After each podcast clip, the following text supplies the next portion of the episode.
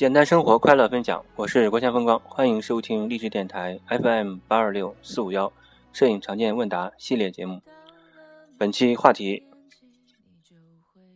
山在画面中成剪影怎么办？音乐过后继续分享。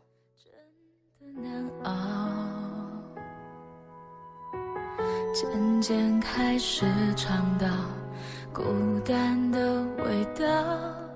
时间在敲打着呃，我们经常在山里拍照片的时候呢，嗯，有不少雄伟壮观的山呢，都变成了漆黑一片的剪影，像是黑纸剪成似的，看不出一点细节和层次。嗯，有什么办法能避免吗？避免这些情况的出现呢？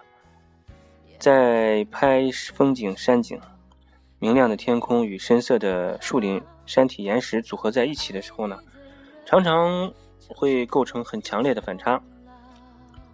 呃，因此在曝光时呢，嗯，不要使用自动曝光，应当使用点测光或是中央重点测光，因为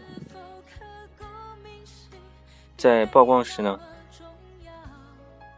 不能以天空亮度为准，而要兼顾阴暗景物的明度，这样呢就不会造成山景成剪影的现象。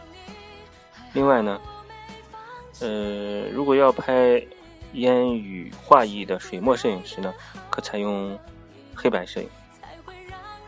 这个时候呢，可以选用一些橙色滤镜来压暗天空的明度，嗯。能够使那个岩石的细节、层次呢得到充分的表现。拍彩色照片的时候呢，可以使用偏振镜来提高这个色彩的饱和度，并且呢，可以使明亮的天空呢也变暗，减少一些反差，还有一些反光，使照片呢拍得更加清晰。在高山上拍照呢，由于山上的空气比较干净稀薄，太阳光的照度也比较强，所以呢，曝光时间呢要根据海拔的高低来进行调节。比如呢，海拔越高呢，曝光时的时间呢就应该缩短。这个道理我们应该能够明白。呃，用同样的光圈，在同等的天气下，海拔升高每一千米呢，曝光时间应当减少。三分之一档左右，我们可以使用那个曝光补偿来减。呃，拍山景时呢，拍摄的位置也非常讲究。一般来说呢，拍摄点宜选择的高一点，并且呢，以此呢拍山为好。因为呢，要是在山谷底部拍山峰呢，会见不到山顶，而且由于这个透视变形的结果呢。原先陡峭的山峰呢，会变得不怎么雄伟，也不高；而要登上临近的一些高坡，拍对面的山峰呢，则可以看到整座山的雄伟气势。嗯，在蓝天之蓝天的映衬之下，还可以看到远方的一些呃层次。另外呢，在山脚边如果有湖泊。站在岸边呢，拍一些山体，要结合它的水中的倒影一起拍，就能更能有效的渲染气氛，夸大山峰的高纵和气势。在构图上呢，因为有了水体的倒影，更加的饱满灵秀。嗯，山景在画面中呢，不妨撑得足一点，从而造成呢山势雄伟。景色壮美的印象。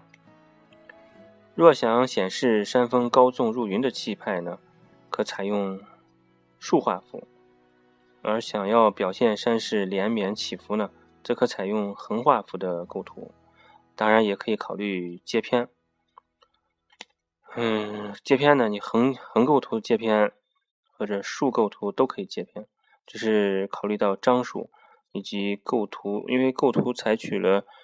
呃，加呃非常规的构图，所以对主体的取舍层次呢，要做一些安排，可以事先在相机中，嗯，去看、去比、去预先去去想象一番，并且通过相机呢，直直直接的去看。嗯，比如比如说拍三张，你拿着相机，呃，第一个位置、第二个位置、第三个位置，接下来以后，呃，来回看一下，看看是否合适。嗯，云彩对于山景的烘托作用作用气氛呢十分明显，也非常的有趣。一幅照片若光有蓝天大山，那就有点单调沉闷。嗯，一旦天空中漂浮出几朵云彩呢，景象就会立刻变得生动有趣。